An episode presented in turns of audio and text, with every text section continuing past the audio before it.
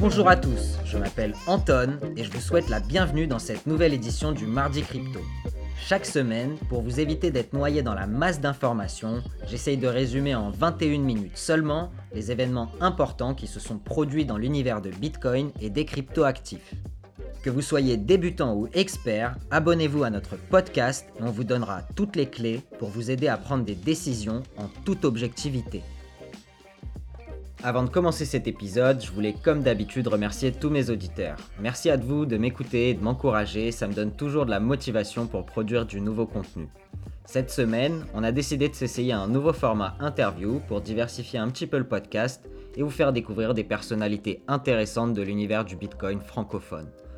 On a donc eu la chance de pouvoir discuter de Bitcoin avec Yorick de Montbine, haut fonctionnaire et ancien conseiller technique de François Fillon et un des meilleurs vulgarisateurs de Bitcoin francophone selon nous. On a parlé de l'adoption de Bitcoin en Centrafrique, de ses avantages et de ses inconvénients, on a parlé du Salvador, des monnaies digitales de banque centrale, du Lightning Network, du capitalisme et d'autres sujets passionnants.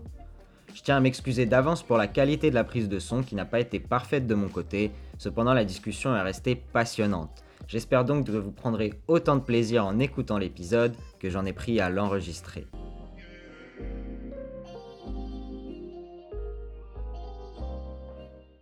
Bonjour Yorick, bienvenue au Mardi Crypto. C'est un plaisir pour moi de vous recevoir. Je suis un grand fan, j'écoute beaucoup de vos interventions et je trouve que vous êtes une des personnes qui fait les meilleures analyses et les plus structurées. Euh, en termes de vulgarisateur en français, euh, vous êtes vraiment quelqu'un d'exceptionnel et c'est un plaisir pour moi de vous recevoir sur le podcast. Yorick, bonjour. Merci Anton, bonjour, trop sympa et bravo pour ce nouveau podcast. Euh, longue vie au Mardi Crypto. Merci beaucoup, merci beaucoup. Pour nos auditeurs, est-ce que vous pourriez vous présenter rapidement, nous dire ce que, ce que vous faites et comment vous êtes un peu tombé dans Bitcoin?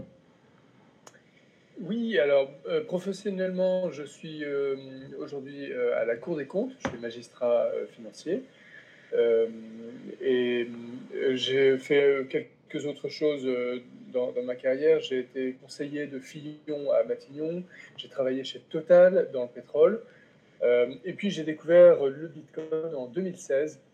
et depuis, j'essaie d'approfondir un peu et je suis devenu passionné de ce sujet.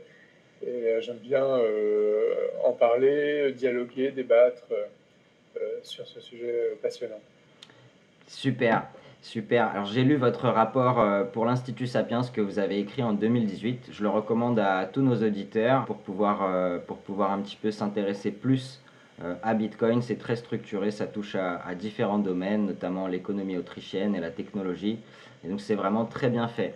Mais aujourd'hui, euh, je vous contacte, je vous ai contacté parce que je voulais qu'on parle euh, d'un sujet euh, de l'actualité qui est l'adoption de Bitcoin par la République centrafricaine. Et j'aurais voulu parler avec vous et savoir un petit peu ce que vous pensez de l'adoption de Bitcoin comme monnaie officielle par la République centrafricaine et notamment en quoi est-ce que c'est important pour un pays comme la République centrafricaine d'adopter Bitcoin ou d'utiliser Bitcoin? Oui, alors c'est arrivé il y a quelques jours, là, cette loi a été adoptée euh, par l'Assemblée euh, centrafricaine et puis promulguée par le président.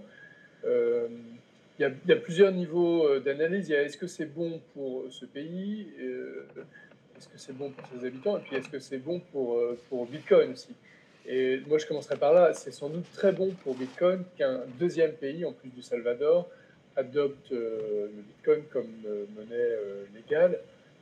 Euh, après, euh, ce texte est quand même très très très euh, étrange en fait. Hein. Quand on le regarde, il, va avoir besoin d'être complété, précisé, modifié pour que ça soit vivable d'un point de vue opérationnel. Il y a beaucoup de questions qui se posent, il y a des imprécisions, il y a des contradictions. Et puis ensuite, euh, est-ce que ça va bénéficier à la Centrafrique et à ses habitants? Ça, ça reste à voir parce que c'est un pays qui a énormément de contraintes, euh, que tout le monde découvre un peu en fait hein, avec cet épisode. Euh, et d'un faible taux d'accès à Internet, par exemple, donc on ne sait pas très bien à quelle proportion de la population finalement ça va bénéficier. Euh, donc voilà, il y a un certain nombre de, sujets qui se posent, mais déjà le premier élément, il est positif, c'est-à-dire qu'un deuxième pays adopte Bitcoin comme monnaie officielle, et Bitcoin et les crypto-monnaies d'ailleurs, hein, c'est un des sujets dont il faudra qu'on reparle. Et moi j'avoue que quand j'ai commencé à m'intéresser au Bitcoin en 2016 et que j'ai commencé à écrire dessus vers 2017, une, des hypothèses qui circulaient euh, les plus optimistes euh, qu'on pouvait envisager, c'était qu'un jour, peut-être plus tard, une ou deux banques centrales commencent à acheter quelques bitcoins pour les mettre dans ses réserves. Mais en fait, l'hypothèse d'un pays euh, donnant cours légal au bitcoin n'était même pas envisagée. Personne ne, parlait de ça. Et on en est là aujourd'hui. Il y a deux pays qui ont donné cours légal au bitcoin et, c'était totalement euh, inimaginable. Et en soi, c'est inouï. Moi, j'ai envie de retenir ça comme premier élément de, peu de stupeur et d'espoir. Euh, parce que c'est quand même très bon signe pour la suite. C'est vrai qu'entre entre 2017 et 2021, le narratif euh, sur Bitcoin a, a, beaucoup changé. Je pense qu'en 2021, on a un petit peu vécu une, une, nouvelle ère ou une nouvelle période. On va dire, on est rentré dans une nouvelle période euh, pour Bitcoin. Est-ce que vous, vous ressentez un petit peu la, même chose? Oui, effectivement, on est dans une nouvelle phase où on, ne peut plus ignorer l'existence de Bitcoin et on ne peut plus vraiment dire que c'est un projet de, de, de hippies, euh, de, geeks euh, semi-mafieux et terroristes. Euh, il y a encore énormément de gens qui ignorent ou qui font mine d'ignorer Bitcoin, mais c'est de moins en moins tenable, à mon avis, surtout quand on voit bah, en fait, les acteurs sérieux, les grandes entreprises, euh, même certaines banques euh, qui s'y mettent. Voilà, on change de phase. On est sans doute au début d'une nouvelle phase euh, assez, assez passionnante. Et d'ailleurs, vous qui travaillez dans la, dans la fonction publique, est-ce que vous avez réussi à orange peel, comme on dit, ou à convertir au Bitcoin, entre guillemets, certains de vos collègues, ou est-ce que vous ressentez que dans l'univers, on va dire, un peu plus euh, politique ou administratif, si vous pouvez, euh, si vous pouvez euh, répondre, dans l'administration française, il y a de plus en plus de gens qui comprennent, qui comprennent le, Bitcoin et ses implications. Malheureusement, non. Là-dessus, c'est échec total. dans la haute fonction publique, tout le monde a identifié le sujet technologie blockchain, tout le monde est fasciné par ça. tout le monde a identifié le sujet crypto-monnaie, donc là, les gens sont un petit peu plus prudents, sceptiques, voire hostiles. Mais au sein du sujet crypto-monnaie, en fait, paradoxalement, le sujet Bitcoin est très négligé. C'est quelque chose qui me frappe beaucoup. Euh, la, haute fonction publique a un peu cédé à la hype consistant à croire que les nouvelles cryptos qui sortent, qui sont hyper sexy, qui ont un marketing fantastique, sont plus prometteuses parce que plus récentes, plus modernes, plus sophistiquées, etc. Mais une grande partie de ces acteurs n'a toujours pas identifié la spécificité du Bitcoin, son côté profondément novateur et profondément perturbant pour euh, le paradigme euh, traditionnel. C'est une des raisons pour lesquelles, euh, avec mon co-auteur Gonzague Grandval, ce rapport, on l'avait, en 2018, on l'avait intitulé Bitcoin totem et tabou, avec le mot tabou dedans. Et Bitcoin, en fait, reste un tabou. et ça, c'est à la fois désolant et en même temps assez encourageant, parce que ça veut dire que le moment où les États vont lancer une offensive majeure contre le Bitcoin n'est pas arrivé, probablement. Parce que Bitcoin n'est pas encore identifié comme une menace vitale. Et donc, ça laisse du temps à, Bitcoin et à son écosystème et à ses technologies pour continuer de se développer avant de faire face à une hostilité radicale. On pourra peut-être en reparler, mais cette hostilité existe quand même, hein, malgré tout. On l'a vu avec les, dernières, péripéties au Parlement européen sur euh, la, la proof of work. Bon, euh, cette hostilité est en train de se mettre en place, mais elle, reste quand même assez faible par rapport à ce qu'elle pourrait être. Et du coup, qu'est-ce qui cause, euh, qu'est-ce qui cause cette, euh, cette hostilité vis-à-vis de Bitcoin? Est-ce que c'est le fait que depuis une, on va dire une cinquantaine d'années, c'est les États, on va dire, qui contrôlent, qui contrôlent la monnaie et ils veulent pas lâcher, veulent pas lâcher, on va dire, ce, ce monopole vis-à-vis d'une euh, d'une monnaie qui serait créée ex nihilo euh, et, sans, et sans contrôle Oui, il y a cette méfiance ou cette hostilité, elle est, justifiée comment dire, officiellement par toute une série de motifs hein, qu'on connaît. protection du petit épargnant, lutte contre le blanchiment, soucis écologiques, etc. Mais fondamentalement, la vraie raison, même si elle n'est pas avouée, et même à la limite si elle n'est pas conscientisée, c'est ce que vous décrivez. C'est-à-dire, c'est le traumatisme de la remise en question du monopole monétaire dont profitent les États. Et, dont ils profitent en fait depuis un peu plus longtemps que, la fin des accords de Bretton Woods d'ailleurs, parce que c'est un, un, monopole qui s'est mis en place de manière très graduelle, sur très très longue période, sur plusieurs siècles en fait. Hein. Et, euh, et, donc cette remise en question, elle est très subite. Euh, le fait que Bitcoin déboule dans, ce système qui a mis des siècles à se construire très progressivement, c'est potentiellement très traumatisant pour, ce système. Euh, et, donc, c'est normal qu'il suscite soit de l'ignorance, soit de l'hostilité pendant un certain temps. D'ailleurs, j'ai bien aimé dans votre, dans votre rapport, vous avez parlé d'un concept, du concept de discontinuité, c'est-à-dire quand les experts en fait qui sont en place depuis de, de nombreuses années ne sont pas les personnes vers qui on devrait se tourner pour comprendre euh, la nouvelle technologie. Et j'ai euh, apprécié, euh, j'ai apprécié ce concept. Et est-ce que vous pensez que c'est ce qui se passe vraiment aujourd'hui et même, on va dire, chez les politiques? Donc il y a peut-être une méfiance vis-à-vis de, de, Bitcoin, d'une part parce que bon, bah, on l'accuse d'être utilisé par des criminels et de consommer trop d'énergie, mais c'est surtout peut-être que c'est une rupture tellement majeure aujourd'hui que en fait les gens qui sont en place euh, soit n'ont pas intérêt à comprendre parce que on va dire qu'ils ont intérêt à garder le, statu quo, ou bien tout simplement ils n'ont pas la capacité de, comprendre parce que pour comprendre un animal comme Bitcoin, il faut passer des, dizaines, des centaines d'heures euh, pour, pouvoir, euh, pour pouvoir bien saisir en fait l'implication l'implication de la chose. Oui, tout à fait. Dans mon souvenir, ce concept de discontinuité, je l'empruntais à Philippe Silberzan, qui est un, chercheur intéressant euh, en France. Euh, c'est une sorte de biais cognitif, en fait. Les experts d'un domaine, quel que soit le domaine d'ailleurs, euh, ils ont été sélectionnés, formés pour comprendre une certaine réalité. Ensuite, ils construisent toute leur carrière sur cette réalité, technologique ou autre. Et quand cette réalité est, brusquement remise en question, en fait, ces experts sont finalement les derniers à être capables de comprendre ce qui se passe et à accepter ce qui se passe. Et donc, ils sont les derniers à qui il faut demander euh, leur avis. Et donc, par exemple, demander l'avis euh, des banques centrales sur le Bitcoin, ça n'a strictement aucun intérêt. Euh, et, on voit ça dans la haute fonction publique et dans le, dans le secteur, euh, dans le milieu politique sur le sujet Bitcoin. Un exemple tout simple, enfin, une grande partie des hauts fonctionnaires et des, politiques qui s'expriment sur Bitcoin, qui émettent des opinions sur Bitcoin, qui sont même pas au courant de l'existence du Lightning Network. Ça, j'ai pu le constater euh, dans mes discussions.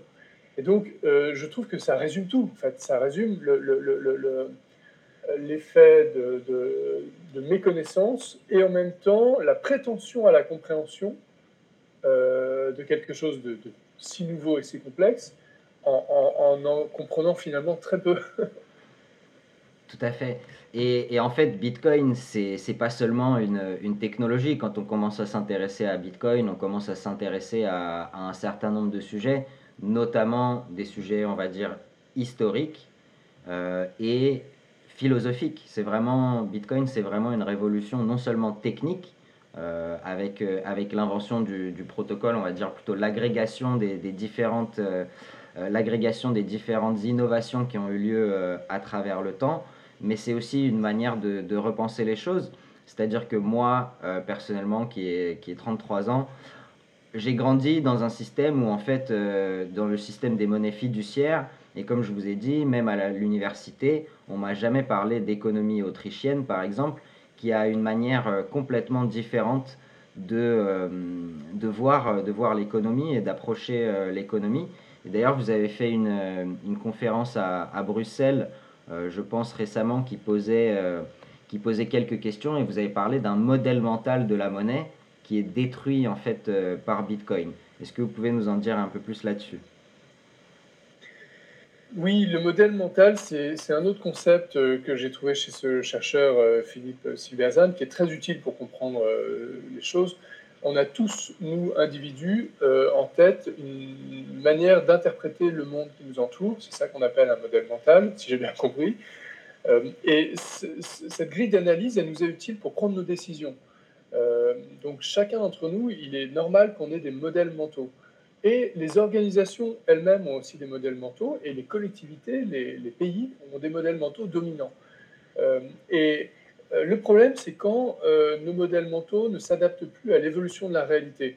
Et euh, il y a un exemple très classique, c'est celui de Kodak, une grande entreprise du secteur de la photographie, qui est restée prisonnière du modèle mental, disant que la photo, c'est de l'argentique. La photo, ça doit être sur un papier. Ça, c'était un modèle mental. Mais à l'arrivée du numérique, alors même qu'ils étaient en partie à l'origine de cette technologie, ils n'ont pas réussi à adapter leur, modèle mental. normalement, ils auraient dû dire, bah, finalement, la photo, c'est une image, quel que soit le, support. Et à ce moment-là, ils auraient pu adapter leur processus, leur organisation, leurs produits, etc. Ils ne l'ont pas fait. Résultat, ils ont disparu de la circulation. Ils sont morts. Et le modèle mental de la monnaie que, nous avons tous euh, en tête, euh, il est hérité de, bah, en fait, de la pratique, de ce la manière dont on utilise la monnaie, et puis aussi de la manière dont on nous l'explique. Ce qu'on nous en dit à l'école, la manière dont c'est euh, présenté dans, dans, les études d'économie. Euh, voilà. Et ce modèle mental, bah, en fait, une des caractéristiques de ce modèle mental de la monnaie, c'est de dire que la monnaie est une chose trop particulière pour être laissée au marché et à la concurrence libre. C'est quelque chose qui doit être totalement organisé par la puissance publique. Euh, d'où l'idée qu'il y ait une sorte de monopole monétaire, c'est-à-dire un cours forcé, une monnaie décidée par la puissance publique sur un territoire donné que chacun est obligé d'accepter en règlement d'une dette. Ça, la définition du, cours forcé. Et, euh, euh, et voilà. Et ce modèle mental, effectivement, est complètement pulvérisé par l'arrivée des crypto-monnaies qui en, remettre en question chacune de ces caractéristiques, notamment le fait qu'elles n'ont pas besoin d'entité centrale pour fonctionner. Euh, et donc, la question, c'est est-ce que nos dirigeants vont adapter leur modèle mental à la réalité ou pas? Et avec quelles conséquences? Et on voit que cette adaptation, euh, elle est très lente. on voit par exemple que les projets de monnaie numérique de banque centrale, bah, finalement, sont un peu un contresens, une fausse réponse une tentative de s'adapter, mais une tentative qui est décalée, qui n'est pas vraiment adaptée à la réalité, puisque on, prétend recréer des, outils euh, centralisés en utilisant plus ou moins une technologie décentralisée. Et donc, euh, voilà, je ne sais pas très bien jusqu'où ça ira, mais c'est sans doute pas optimal. En revanche, des pays comme le Salvador ou la Centrafrique qui, eux, euh, switchent instantanément, sans transition, euh, en s'adaptant à la réalité, à l'existence de Bitcoin, euh, en fait, ils sont très inspirants pour nous.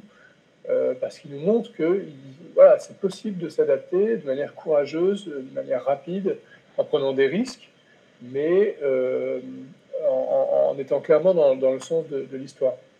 Est-ce que du coup, la Centrafrique, par exemple, prend un risque, mais au final, euh, c'est un risque pour un pays qui a presque plus rien à perdre, on va dire, parce que j'ai regardé un petit peu, euh, euh, j'ai regardé un petit peu ce que c'est la Centrafrique. Donc c'est un pays qui a pas mal de, richesses, mais dont la, population vit relativement. donc je crois que 65% de la population vit sous le seuil de pauvreté et seulement 10% ont accès à Internet. Du coup, comment est-ce que Bitcoin pourrait aider ce pays? Soit au niveau de l'État, mais aussi euh, au niveau de la population. Pourquoi c'est intéressant pour, un pays comme la République centrafricaine d'adopter euh, Bitcoin comme monnaie officielle? Alors, euh, bon, déjà pour que ça soit bénéfique, il faut absolument qu'ils modifient leur texte de loi, hein, qui, est, absolument pas tenable. On va peut-être pas entrer dans tous les détails, mais par exemple, à l'article 10, en fait, il y a un cours forcé qui est donné non seulement au Bitcoin, mais à toutes les crypto-monnaies. L'article 10 dit tout agent économique est tenu d'accepter les crypto-monnaies comme forme de paiement lorsqu'elles sont proposées pour l'achat ou la vente d'un bien ou d'un service. Ce qui, ce qui, est absolument incroyable, en fait. Hein. Euh, et c'est pas tenable, évidemment, parce qu'il existe des milliers de crypto-monnaies, et donc on ne peut pas imposer aux gens d'accepter euh, toute crypto. Euh, imposer même le Bitcoin, c'est déjà problématique, en fait. Alors, il y a un article à la fin du texte qui dit que, c'est le 21, qui dit que ceux qui n'ont pas accès aux, aux, technologies qui permettent des transactions en crypto sont exemptés de cette obligation d'accepter les cryptos en paiement. Euh, mais euh, alors c'est inspiré du Salvador, hein, parce qu'il y, a pratiquement le même article dans la loi salvadorienne. Euh, donc c'est très bien, mais un détail, cet article 21 cite l'obligation exprimée à l'article 11. Or, cette obligation dont je parlais, elle n'est pas à l'article 11, elle est à l'article 10. Ah. C'est une erreur flagrante dans la loi, qui est absolument incroyable. L'article 11 parle de complètement autre chose. Donc, euh, donc voilà, il va falloir peaufiner euh, tout ça. Ensuite, s'ils arrivent, par exemple, s'ils se reconcentrent sur Bitcoin, s'ils font comme le Salvador et qu'ils donnent cours légal seulement au, Bitcoin, à ce moment-là, euh, soit il peut ne rien se passer parce que le pays est tellement pas prêt que finalement ça ne changera rien, soit il se peut que seules les élites en, bénéficient, éventuellement des élites pas tout à fait clean. Euh, à ce moment-là, ça ne serait pas une très bonne chose, euh, ça serait euh, plutôt mauvais pour la réputation de Bitcoin. Soit ça crée un désastre économique parce que ça déstabilise énormément de processus économiques et juridiques et financiers du pays. à ce moment-là, c'est une catastrophe pour, pour Bitcoin à court terme. Parce qu'ensuite, sur le long terme, finalement, bon, bah, Bitcoin continuera de se développer. Mais, et puis, il se peut aussi que ça bénéficie à la population en et alors ça, ça dépendra aussi de l'évolution du cours du Bitcoin, mais si l'État arrive à accumuler un peu de Bitcoin, euh, si le cours progresse, si ça permet euh, de développer des investissements en faveur de la population, si ça permet de limiter l'inflation, d'augmenter l'épargne, d'attirer du capital, d'attirer des entrepreneurs, d'attirer des technologies, voilà, ça peut mettre en place énormément de mécanismes positifs. Alors ça ne sera pas instantanément, ça va prendre du temps, euh, des mois et même probablement des années. Et donc on peut, on peut s'attendre à ce que dans six mois, il y ait une rafale d'articles dans la presse et de, reportages disant que euh, cette aventure euh, est un échec complet et que ça signe l'absurdité du projet Bitcoin, etc. Mais ça, on, on, est habitué à ce genre de désinformation. on sait très bien que ça ne changera strictement rien à la réalité et que et que Bitcoin continuera à se développer. Et puis euh, d'ailleurs, euh, on peut le voir pour le Salvador. J'ai vu récemment un article qui disait qu'il y avait eu zéro intérêt pour les, ce qu'on appelle les Bitcoin bonds, donc les obligations que le Salvador veut émettre en échange d'acheter des, des Bitcoins. Alors que sur d'autres canaux, quand on regarde un petit peu les influenceurs, notamment Max Kaiser par exemple, qui nous dit exactement l'opposé, qui a par exemple 2 milliards euh, déjà, sur, sur 1 milliard de Bitcoin bonds qui voudraient être vendus, il y a déjà 2 milliards de, de demandes. Et donc, il y, a, euh, il y a de la demande pour ça. Est-ce que pour la République centrafricaine, ça pourrait aussi euh, être, être un petit peu comme ça? C'est plus, on va dire, un, dans un premier temps, c'est plus un coup de pub pour pouvoir attirer des investisseurs Bitcoin, plus que vraiment un, un push pour, pour pour mettre Bitcoin dans la population. Il va falloir que ça se passe par étapes. Oui, sur, le Bitcoin Bond au, Salvador, euh, moi j'étais quand même assez effaré par euh, cette couverture euh, médiatique. Je crois que c'est parti d'une dépêche de Bloomberg qui a été reprise sans le moindre recul critique par des journalistes français qui ont gobé tout cru cette propagande. Et la dépêche de Bloomberg disait euh, le Bitcoin Bond, le, Volcano Bond au Salvador est un, échec parce qu'aucun investisseur euh, n'y a souscrit et n'en a voulu. Mais d'après ce que je comprends, il n'a même pas été proposé, ce bond. Euh, son émission a été retardée. il n'a pas été proposé et donc on ne peut pas savoir si les investisseurs l'ont refusé ou s'ils sont intéressés. Ils n'avaient pas de moyen de manifester leur intérêt ou leur désintérêt. Donc c'est incroyable de voir le niveau de désinformation sur ce sujet, c'est absolument incroyable. Euh, et donc, euh, alors pourquoi est-ce qu'il est retardé ce, ce, ce Volcano Bond euh, Alors peut-être parce que les autorités se sont dit que ce n'était pas le meilleur moment, à cause des incertitudes sur les marchés financiers internationaux, la guerre en Ukraine, la, reprise de, un début de hausse d'intérêt du côté des banques centrales, etc. Bon, mais on, on ne sait pas. Et puis, il y a aussi les problèmes politiques internes au Salvador. La priorité, c'est la lutte contre les gangs, et le président communique énormément là-dessus. Donc, on verra bien s'ils arrivent à le lancer dans les semaines ou les mois qui viennent. Et puis ensuite, peut-être qu'en fonction de la manière dont ça se passe, la Centrafrique essaiera de faire quelque chose comme ça. Euh, et si ça ne marche pas ce coup-là, eh ben, en tout cas, l'idée est là maintenant et elle sera adoptée par un autre pays. L'idée de souscrire des emprunts obligataires pour des États euh, en court-circuitant les intermédiaires habituels, en faisant appel à l'épargne euh, publique de manière donc hyper rapide, sécurisée et peu coûteuse, c'est un outil en fait dont qu'on ne peut plus ignorer que permet justement Bitcoin. Et euh, donc, euh, ça fait sans doute partie des scénarios qu'on peut envisager pour la Centrafrique. Super. Et, du coup, une autre, une autre question, est-ce que du coup, en faisant ça, euh, la, République centrafricaine, donc on a, on a dit que c'était un petit coup de pub pour pouvoir attirer des investisseurs internationaux, est-ce que c'est aussi une manière de s'affirmer politiquement vis-à-vis de la France, par exemple, et et, de la, et du, du franc CFA, ou on va dire d'une espèce de mainmise entre guillemets économique euh, d'un pays comme la France sur les pays de la zone euh, CFA, ou, ou, même du système international euh, comme le FMI dans son ensemble. Il y a probablement quelque chose comme ça. Il y a sans doute un jeu politique et un jeu de communication, parce que le président communique énormément là-dessus. mais c'est difficile d'interpréter ce, ce, ce, jeu, je trouve. Euh, d'abord, le fonctionnement du franc CFA, bon, il est complexe, euh, c'est quelque chose d'assez lointain pour nous, euh, c'est difficile d'avoir accès aux coulisses de, ce système. il y a peut-être des rapports de force ou des rapports de négociation qui s'instaurent entre les pays, les pays et peut-être que dans ce, jeu-là, effectivement, le, méga coup de com autour du Bitcoin de la part de la Centrafrique peut les aider d'une manière ou d'une autre. En plus, le président a l'air d'être quelqu'un de compétent. Il a un, doctorat en maths euh, en, France. Euh, il, a cité récemment deux, de mathématiciens français. Euh,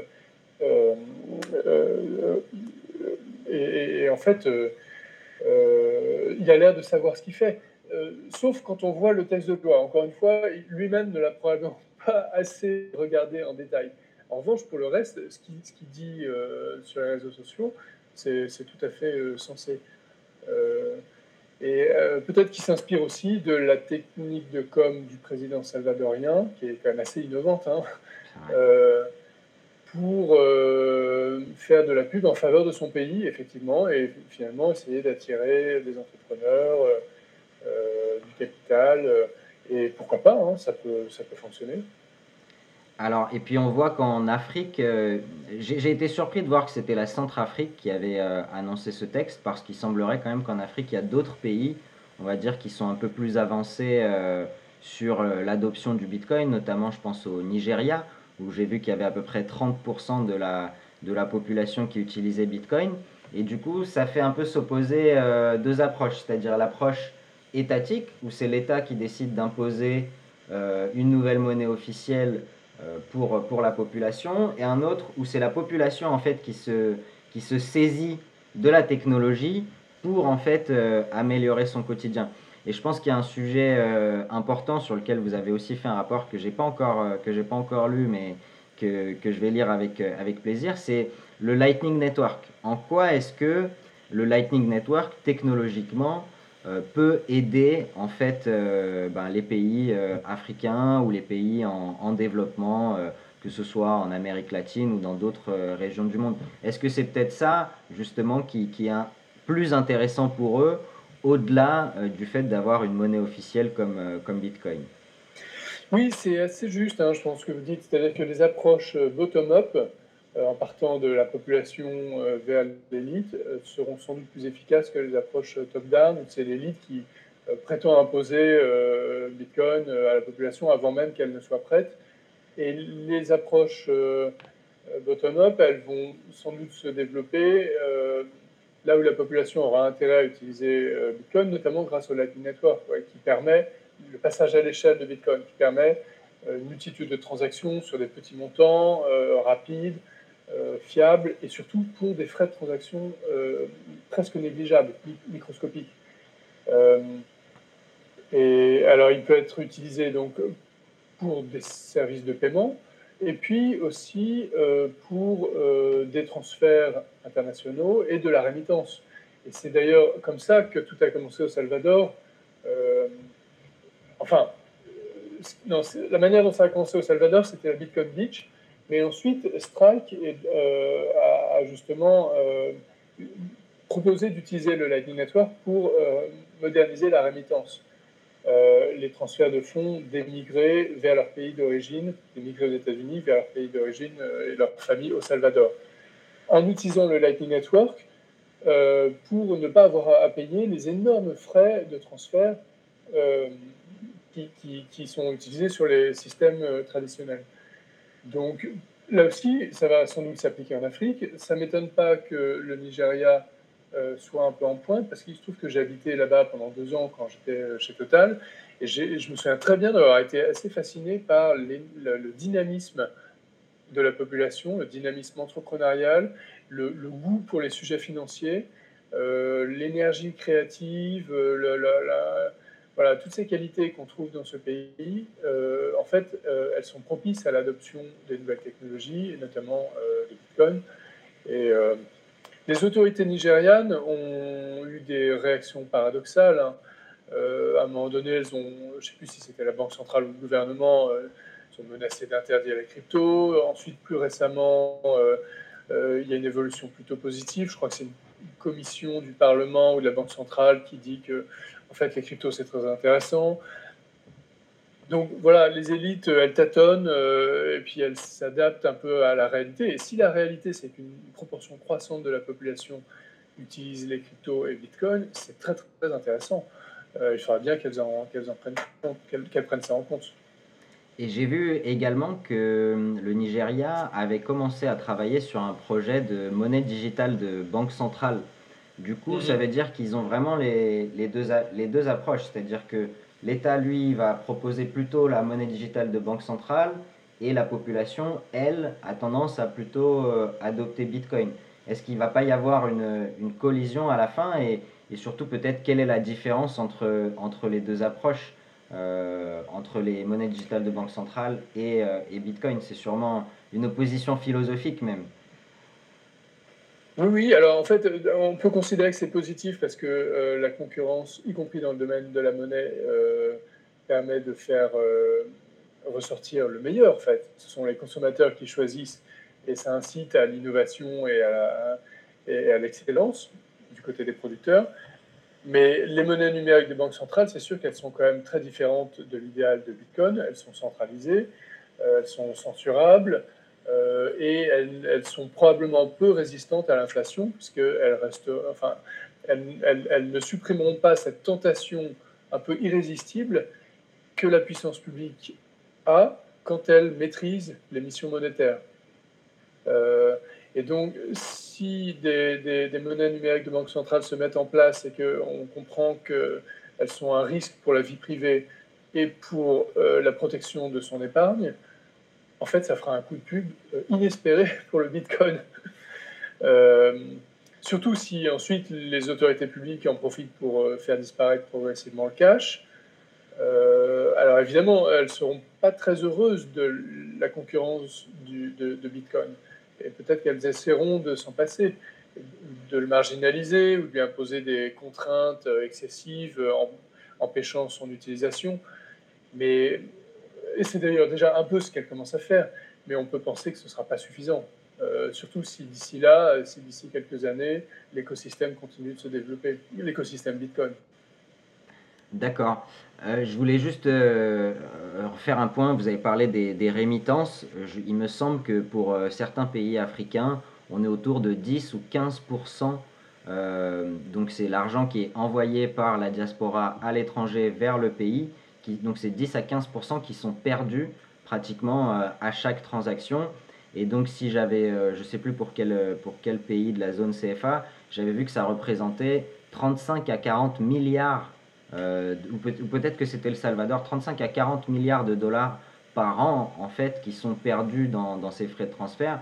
Et 35 à 40 milliards pour un, pour un pays comme ça, c'est beaucoup d'argent à, pouvoir être réinvesti en fait dans, dans les infrastructures ou tout simplement dans l'amélioration de la vie de, leurs citoyens Oui, c'est énorme. Alors, le, montant en, volume financier, je ne m'en souviens plus, mais, mais, les taux euh, qui sont payés par euh, les gens qui font effectivement ces transferts d'argent, sont prohibitifs.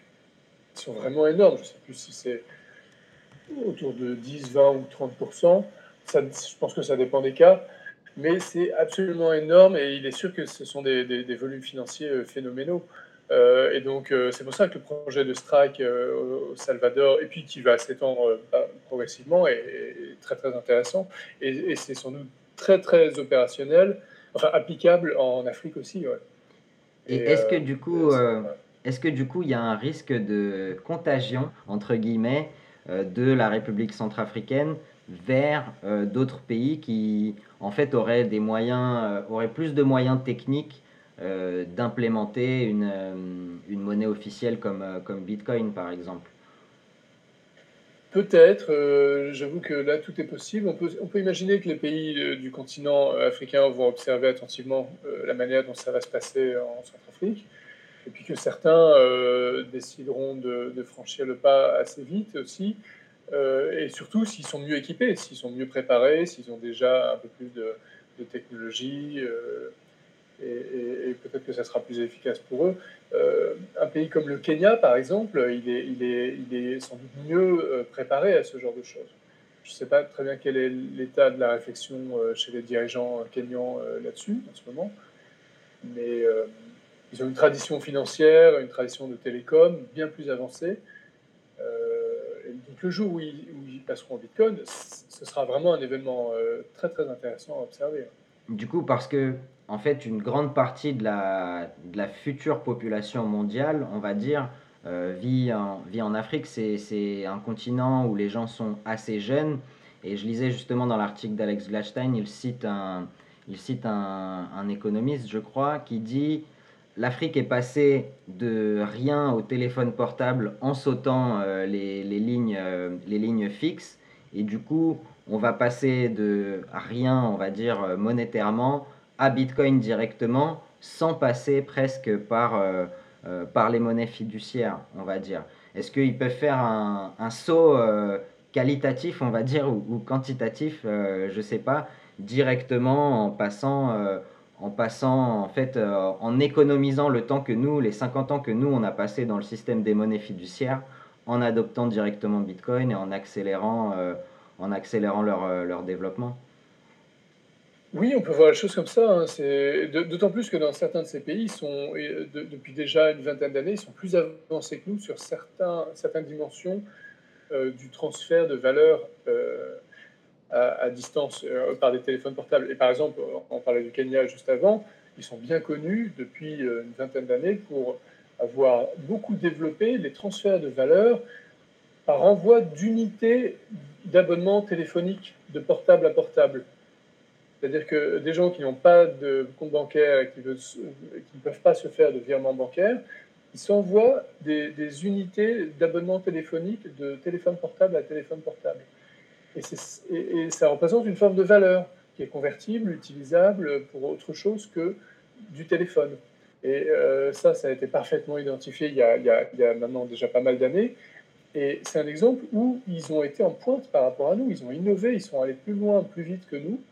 Et donc, euh, on peut penser qu'ils vont comprendre beaucoup plus vite que nous les crypto-monnaies, qui, réalisent un peu leur idéal avec une nouvelle forme de technologie mais euh, moi, je pense que l'Africain moyen et le, Kenyan euh, de la classe moyenne, il va comprendre, et il comprend déjà Bitcoin mieux que nos polytechniciens euh, de Bercy et de la Banque centrale. Il le comprend plus vite. Et moi, ça me fascine. Je trouve ça vraiment très intéressant. Et qu'est-ce qui cause ça, justement, cette meilleure compréhension de, Bitcoin? Est-ce que c'est juste une nécessité de la réalité, tout simplement? Ça répond à un besoin euh, important pour lui, et donc il s'y met concrètement, il, manie ça d'un point de vue euh, concret, il voit que ça fonctionne, euh, il s'y met plus tôt, il, voit qu'il y a des services qui se créent là-dessus, que, c'est fiable, et, donc il peut switcher assez vite. et il a sans doute moins de barrières mentales, de freins culturels pour résister à, cette forme d'innovation. D'accord. Donc l'adoption du Bitcoin essentiellement viendrait plutôt, on va dire, de cette approche bottom-up que vous avez dite, c'est-à-dire plus, on va dire, des populations qui en ont besoin et qui va augmenter au fur et à mesure et, faire ça, plutôt, il y a plus de chances de voir ça plutôt que de voir euh, des banques centrales de, nos pays euh, développés euh, adopter, adopter Bitcoin, en fait, tout simplement comme monnaie de réserve ou comme nouvelle réserve de valeur. Oui, les banques centrales, elles sont probablement les dernières à, à, saisir cette opportunité. Et l'approche bottom-up, euh, bah, on, va sans doute la voir se développer. Peut-être que parfois, elle sera accélérée par des décisions comme celle du Salvador. Euh, il y a plein de scénarios possibles. Ça va se passer de manière très variable d'un pays à l'autre.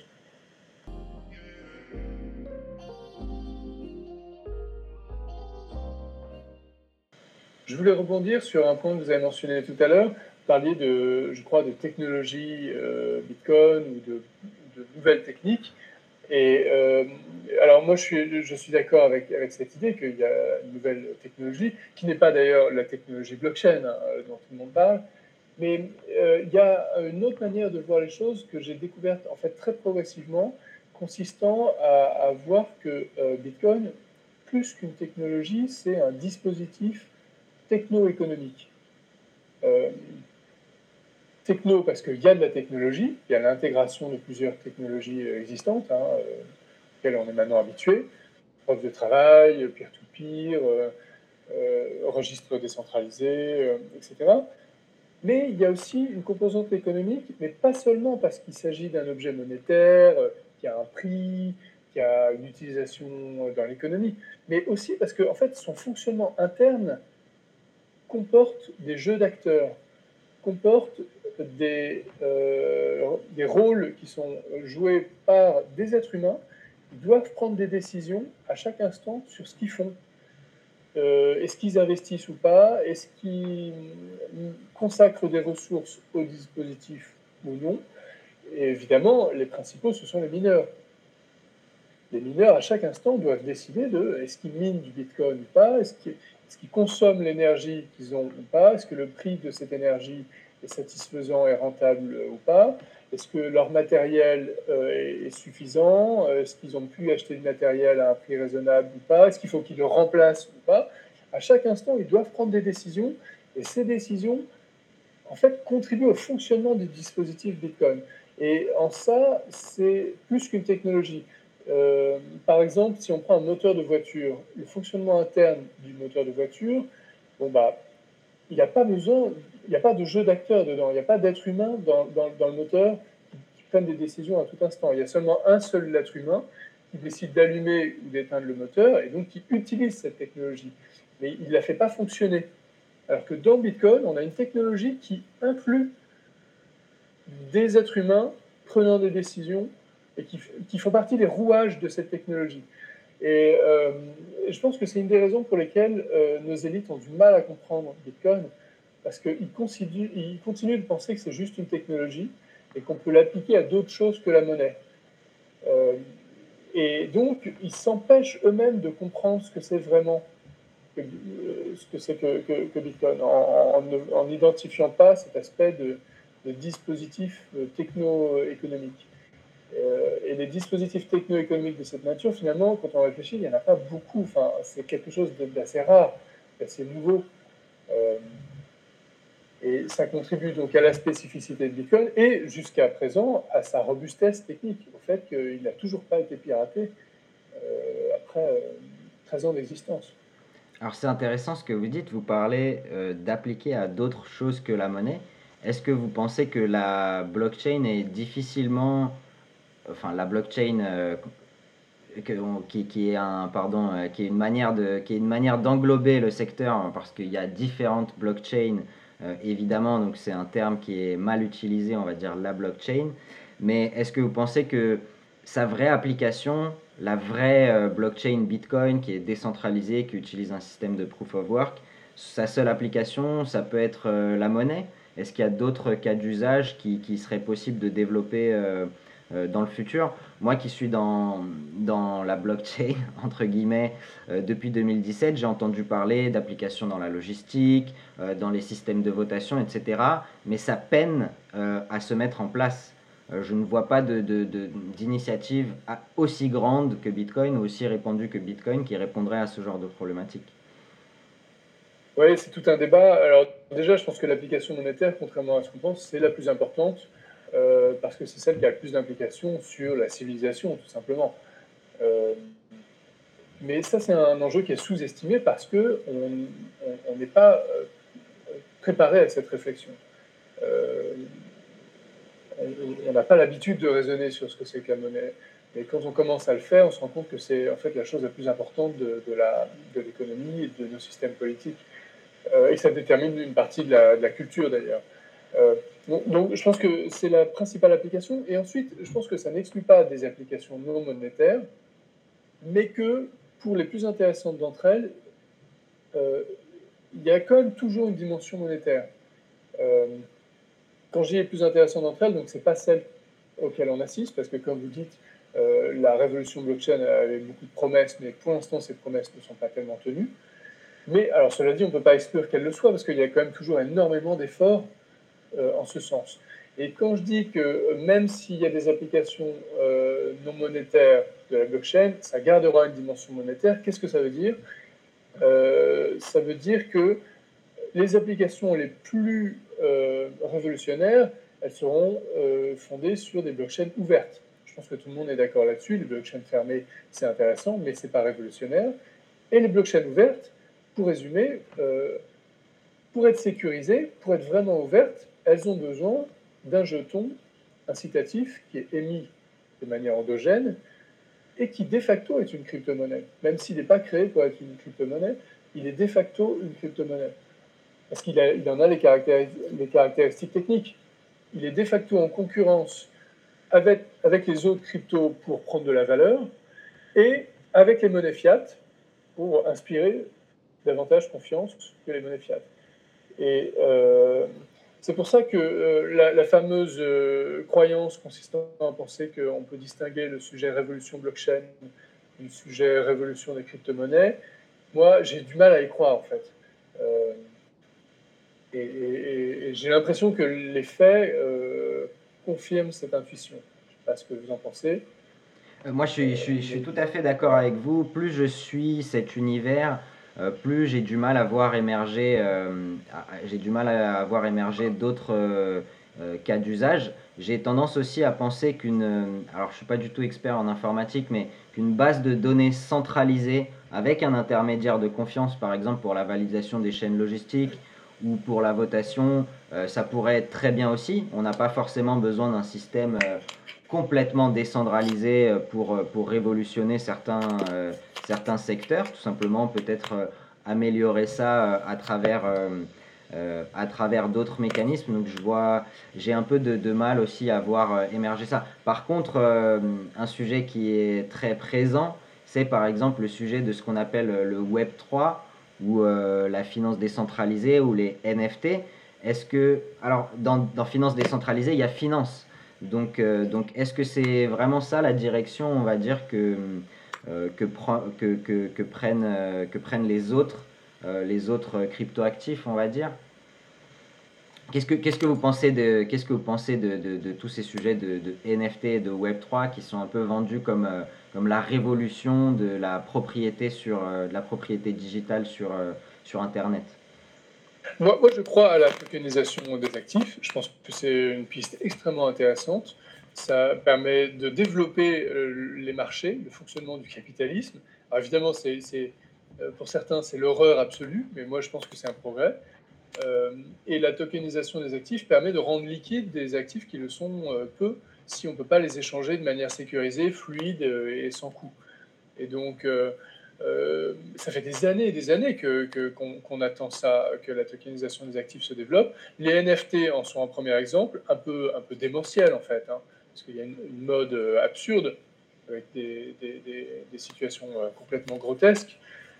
Mais c'est normal, toutes les nouvelles technologies ont besoin euh, d'investissements, de fonds et, euh, et de naïfs qui vont aller perdre leur argent au profit du développement de la technologie. Et donc, cette énorme bulle sur les NFT, euh, elle finira par s'effondrer. Je crois que ça commence à être le cas d'ailleurs. Euh, mais c'est pas grave. Euh, ça aura permis de tester des technos qui ensuite vont être applicables à plein d'autres sujets.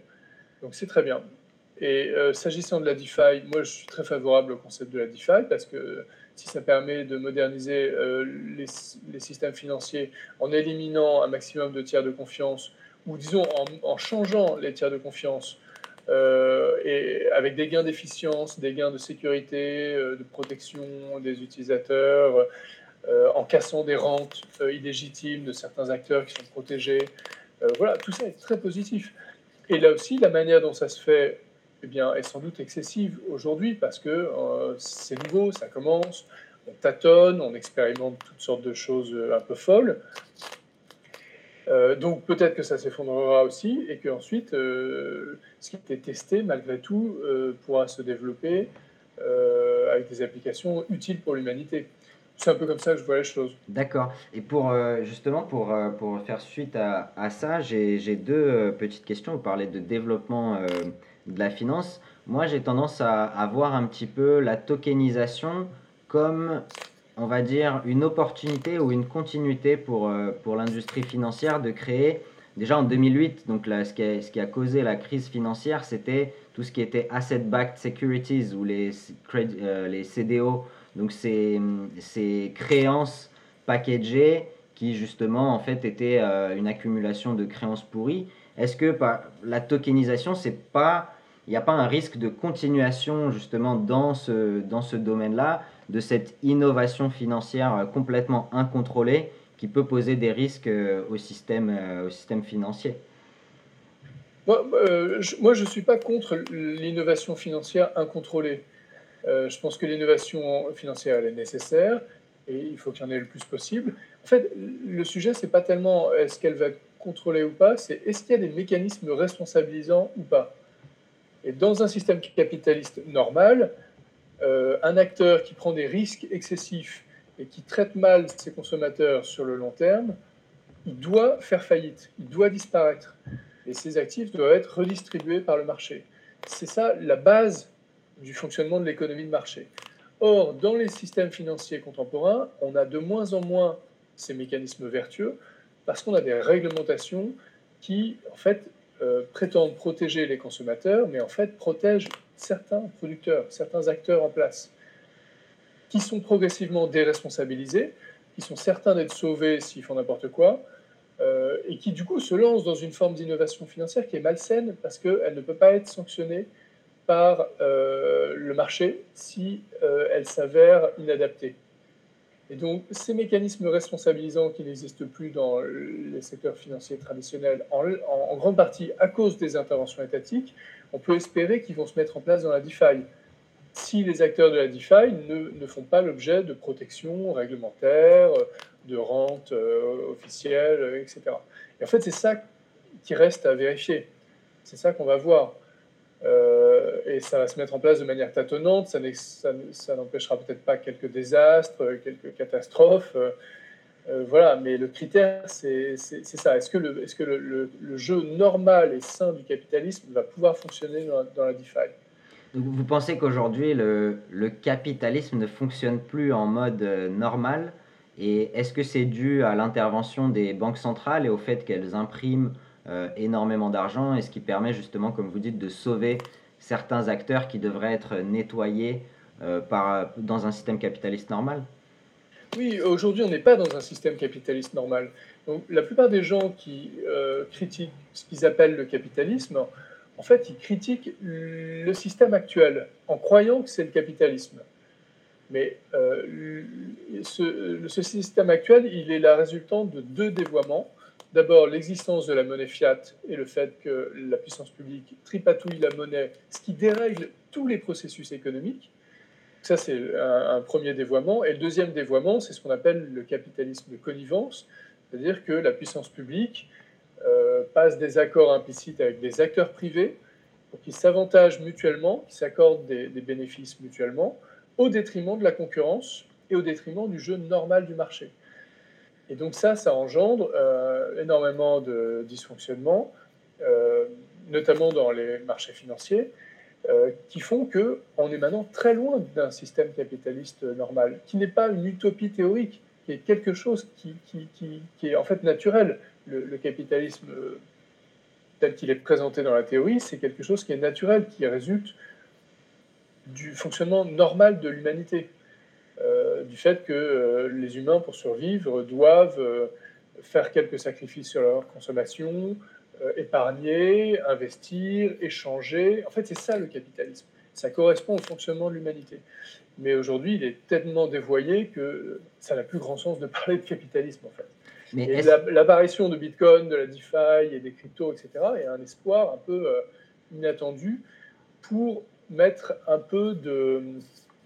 pour rendre plus sain le système euh, actuel qu'on appelle capitaliste à tort.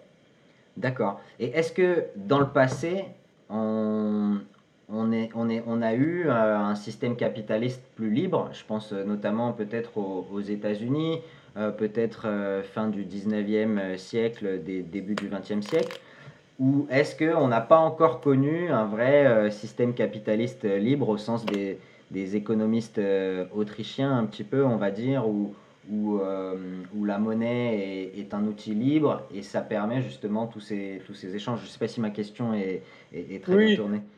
Je ne crois pas qu'on ait connu de système capitaliste parfait, mais la question, ce n'est pas tellement l'État, la, enfin, la, situation, la question, c'est la tendance.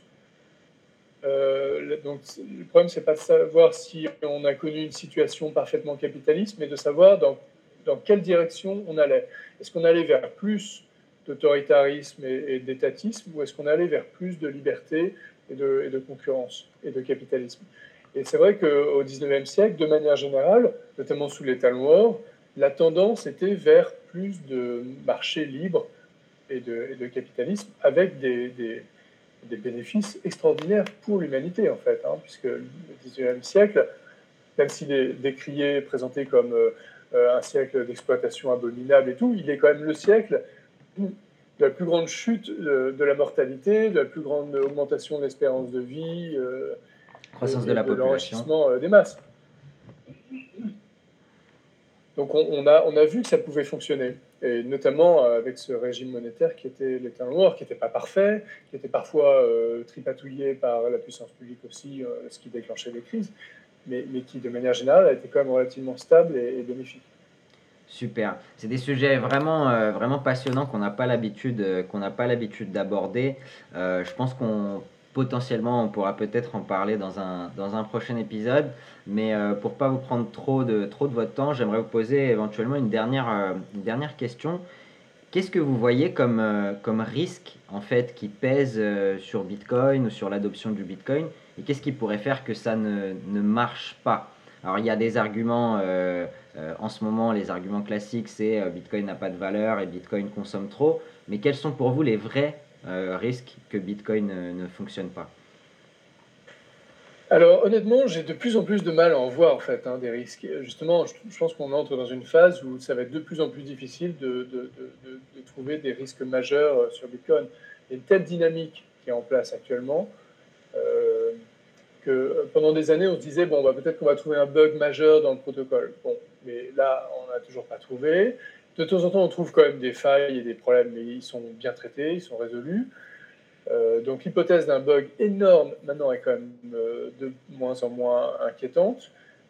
Euh, il y a toujours l'hypothèse d'un tir de barrage coordonné, massif et systématique de la part des États.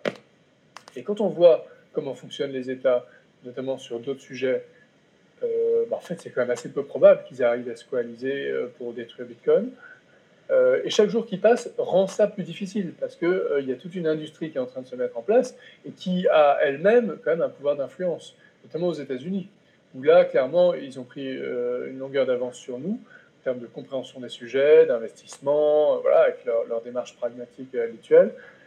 Alors, il y a un autre risque qui est aussi souligné par Seyfeddin Amous dans ses interventions et ses livres, c'est que si les États les banques centrales se mettent à changer de politique monétaire et à adopter des monnaies saines, à ce moment-là, ça peut plomber Bitcoin. C'est-à-dire que ça peut diminuer l'intérêt de, Bitcoin comme, comme, monnaie saine. Mais cette probabilité est très faible. Euh, là aussi. Euh, donc, euh, voilà, c'est difficile de trouver des, des sujets d'inquiétude. D'accord. Et est-ce que, est-ce que ça serait possible pour, pour les banques centrales, au final, de, on va dire, de, de, se réveiller et de dire bah, à partir de maintenant, on va stocker du Bitcoin de la même manière qu'on stockait des réserves d'or euh, euh, à l'époque? Oui, euh, moi en fait je pense qu'on va y arriver. Hein, et ça commencera par des petits pays un peu iconoclastes. Mais quand ça arrivera, d'abord peut-être qu'elles commenceront par le faire sans trop le dire, et peut-être que ça existe déjà en ce moment, mais à ce moment-là, il faut que ce soit dans des pays où elles n'ont pas tellement de devoirs de transparence. Euh, et puis quand elles le feront, on, eh bien, on aura vraiment changé de paradigme, parce que là, euh, ça voudra dire qu'il n'y aura plus de contre-arguments de la part de la puissance publique contre Bitcoin, et euh, ça rendra possible une évolution de son cours difficile à imaginer aujourd'hui. Hmm. Euh, donc je ne sais pas très bien quand ça va, quand, quand ça va arriver. C'est un secteur où parfois les choses vont beaucoup plus lentement que ce qu'on imagine. Et puis parfois, il y a des accélérations fulgurantes complètement inattendues, comme bien les exemples salvadoriens et centrafricains. C'est vrai que c'est, sans se, sans se, soucier du cours qui monte et qui descend euh, tous les jours, c'est vrai que vous avez mentionné tout à l'heure que les banques centrales euh, seraient probablement les dernières à, à adopter, euh, à adopter Bitcoin. Et donc, si on adopte, euh, si on adopte Bitcoin, cette, cette monnaie saine, est-ce que ça préfigure une, une période de croissance pour l'humanité? Donc, vous avez parlé du 19e siècle. Est-ce qu'on on va arriver dans un nouvel âge d'or, entre guillemets, en utilisant Bitcoin? Est-ce que c'est possible? Oui, si Bitcoin est utilisé de manière universelle, ça change tout en termes de, développement économique, parce que ça veut dire qu'il n'y a plus d'inflation euh, monétaire, plus d'inflation des prix, et qu'il n'y a plus du tout les mêmes comportements de consommation, et il n'y a plus du tout les mêmes comportements d'épargne et d'investissement. Tout est transformé radicalement, euh, et, probablement au bénéfice de l'humanité, avec des comportements plus sains, moins chaotiques, moins destructeurs, euh, avec moins de d'effets redistributifs euh, choquants d'un point de vue social, euh, avec probablement moins de surexploitation des ressources naturelles. Euh, donc voilà, énormément de, bénéfices qui mériteraient une discussion entière pour être, pour être décrits. Super. Bah écoutez Yorick, merci beaucoup pour, votre, pour votre disponibilité. C'était vraiment très intéressant de pouvoir discuter de ça avec vous. Est-ce que vous auriez un dernier mot que vous souhaiteriez ajouter Peut-être euh, une recommandation euh, de lecture? J'aime bien de temps en temps euh, donner des, références ou quelque chose comme ça pour, pour clôturer. Oui, vous parliez un instant de monnaie saine et effectivement c'est une, notion dont on n'a pas tellement l'habitude. on n'a pas été préparé à se poser la question est-ce que la monnaie qu'on nous impose est saine ou non? Et qu'est-ce que ça veut dire une monnaie saine? Et il y a un livre qui est fascinant sur ce sujet de Joseph Salerno intitulé Money, Sound and Unsound. Et c'est donc une compilation d'articles euh, académiques. Et c'est en anglais, malheureusement, il n'a pas été traduit. Il y a un autre livre du même courant, d'ailleurs autrichien, hein, contemporain, de Guido Hülsmann, euh, fascinant sur euh, l'éthique de la production de monnaie. Donc en anglais, c'est The Ethics of Money Production. Et il a été traduit en français, celui-là aux éditions de l'Armatan, et il est très intéressant parce qu'il montre notamment les implications des régimes monétaires sur la culture humaine, sur la manière dont euh, les individus euh, font des choix pour guider leur vie, et la manière dont ça se répercute au niveau collectif, au niveau national, culturel, civilisationnel. Et là aussi, c'est quelque chose qu'on n'a pas du tout été préparé à analyser. Or, ça existe. La monnaie a un impact sur la civilisation. Et l'arrivée d'une nouvelle forme de monnaie comme Bitcoin aura un impact majeur sur la civilisation. Donc c'est important de, de, réfléchir à ça. Génial. Bah écoutez, merci beaucoup Yorick, c'est très encourageant et on va terminer sur cette, euh, sur cette note optimiste. Merci beaucoup d'avoir participé euh, au podcast et j'espère à une, à une prochaine. Merci Antoine, à bientôt. À bientôt.